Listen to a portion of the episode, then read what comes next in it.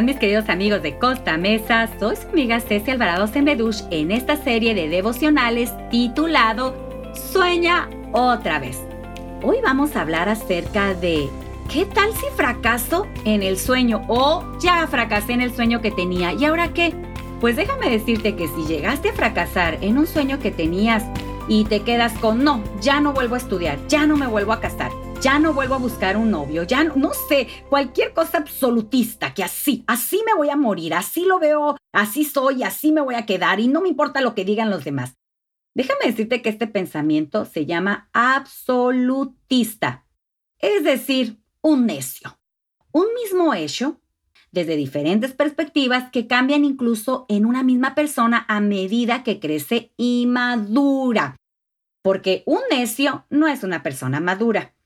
Hay quienes se paralizan frente a un sueño que no se realizó y lo ven desde una sola perspectiva. ¿Qué crees? La del fracaso, la del error, mientras que otros pueden ver una determinada circunstancia o un hecho desde diversas perspectivas. Estas personas saben que de cualquier situación se puede sacar algo bueno, que en cualquier lugar, en cualquier momento, hay bendiciones para nosotros. Mientras los necios, los que se paralizan, los inmaduros, solo esperan que alguien los ayude para salir del pozo. Así es, ahí se quedan. La gente que sabe ver lo bueno donde los sueños fracasaron y donde los otros no ven, dice, no sé qué va a pasar aquí, pero algo bueno me voy a llevar. No pude realizar el sueño, fracasé, no me fue bien, ta, ta, ta, ta, pero algo bueno me espera. Las personas que saben ver un problema, en lugar de eso, un hecho de, de la vida desde diferentes perspectivas, saben que en cualquier momento podrán encontrar una oportunidad. Pues déjame decirte que muchas personas, es más, para muchas personas, una circunstancia difícil, una herida, un fracaso, algo que no se llevó a cabo, son sinónimos de frustración piensan que, que eh, es el fin del mundo, que ya no podemos hacer nada, que, que ya se deshizo todo, que ahí se quedan los necios, ¿no? Para ellos la frustración es una piedra en el camino. Es decir, cuando quieren llegar a una meta, al sueño que ellos han querido proponerse y en el recorrido aparece una piedra, un obstáculo, una crítica, como vimos el devocional pasado, una dificultad, surge esta palabra llamada frustración. Pero por supuesto, en el camino, pues todos vamos a encontrar piedras de distinto tipo. Quieres llegar a un lugar y te vas a encontrar con un embotellamiento en la avenida, en el freeway, en la calle. ¿Quieres comprar algo? No tienes dinero. ¿Quieres emprender un proyecto? Y te enfermas.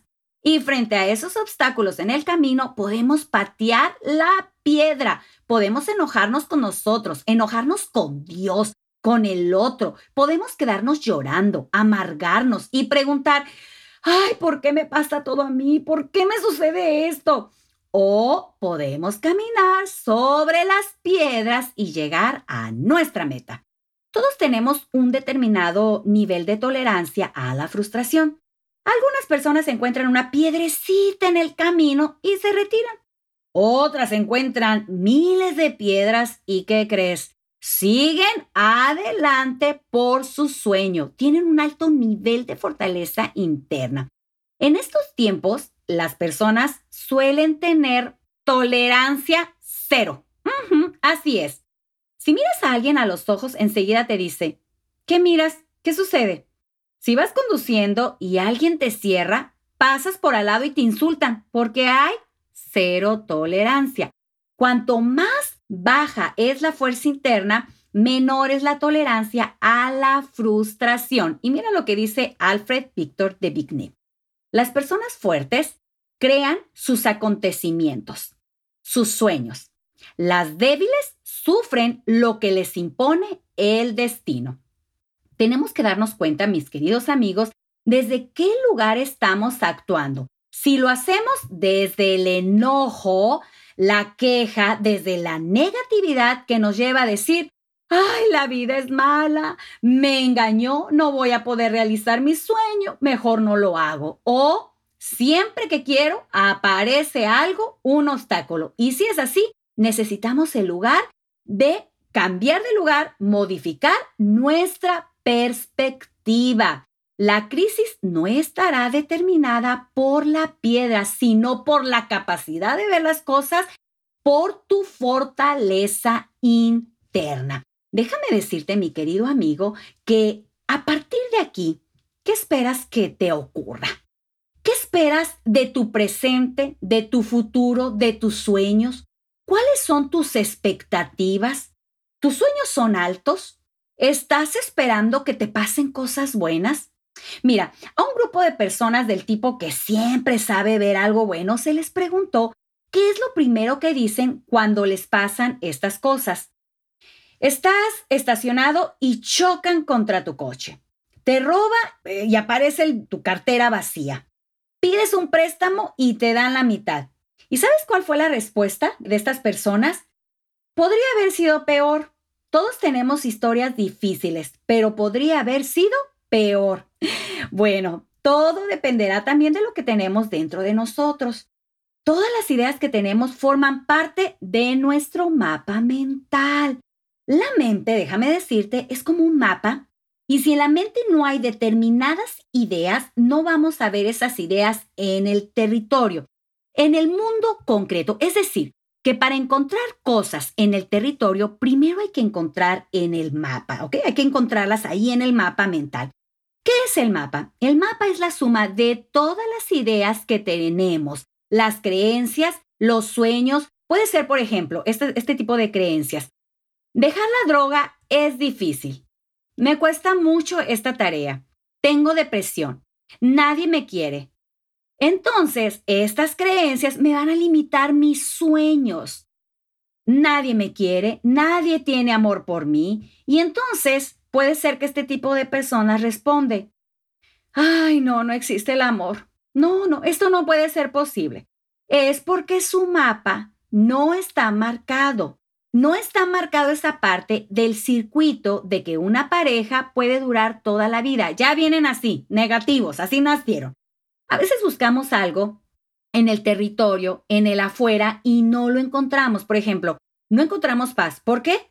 Porque si primero no está en el mapa, esa paz, nunca lo vamos a ver en el territorio. Y así es como nos detenemos a ver la vida desde lo que tenemos dentro.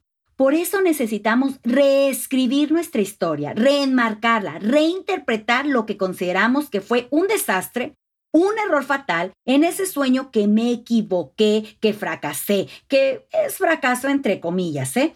Así podremos ver cada hecho de nuestra vida, no desde la destrucción, sino desde la construcción. Ya sé, ya sé, no es fácil agregarle o quitarle cosas al mapa. Mira, haz esta prueba. Cruza los brazos, así, así, yo los estoy cruzando, y fíjate qué mano quedó debajo después de cruzarla. Bueno, cuenta rápido hasta tres y vuelve a cruzarlos.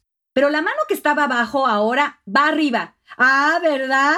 No es fácil. Sin embargo, siempre podemos darle un giro a todo lo que nos pasa. ¿Cuáles son esos recursos que podemos tener para poder tener éxito? en el fracaso. Así es. Para tener ese mapa listo, para tener ese recurso listo, necesitamos el recurso de la actitud, porque la actitud es lo más poderoso que tenemos los seres humanos. Es la manera de reaccionar ante las situaciones de nuestra vida. Es la manera de hacer las cosas.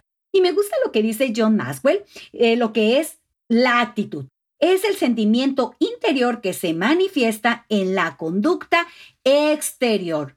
Los resultados que logremos no van a depender de la suerte, no señor. Esos sueños que vamos a lograr van a depender de nuestra actitud.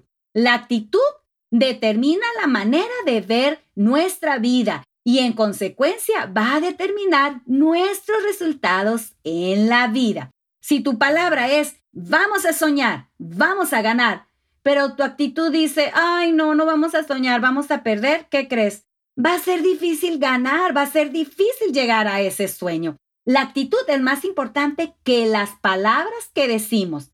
La vida es un 10% de las cosas que nos pasan y un 90% de cómo reaccionamos a esas cosas que nos pasan. Y esa reacción, esa manera de encarar, de reaccionar, se llama actitud. Por lo tanto, te quiero sugerir que hoy la actitud que tengas sea de, aunque fracasé, aunque no lo hice bien, aunque no me salió como quería, aunque lo que tú quieras que no te fue bien, ten la actitud de decir, mi mapa mental me dice, vamos adelante, tengo un Dios que todo lo puede, tengo al mejor realizador, al mejor de los soñadores, Cristo Jesús. Por lo tanto, hoy decide tener una buena actitud. Padre Celestial, hoy queremos salir, queremos enfrentar la vida, queremos hacer todo, aunque hayamos fracasado, con la mejor actitud, la actitud que da cuando estamos del lado de Cristo Jesús. Por lo tanto, hoy Padre Celestial, tomamos esa herramienta en nuestro mapa mental llamada actitud, poder, porque todo lo podemos en Cristo que nos fortalece. Todo lo pedimos en el nombre de Jesús. Amén. Bueno, mis queridos amigos, a tomar la armadura de la actitud y si hemos fracasado, nos va a ayudar para poder seguir luchando por nuestros sueños. Que Dios te bendiga. Adiós.